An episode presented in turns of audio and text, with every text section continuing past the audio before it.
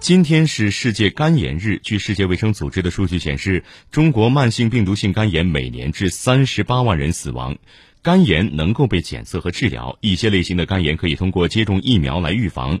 世界卫生组织也呼吁所有国家能够共同的努力，到二零三零年消除病毒性肝炎这一公共卫生威胁。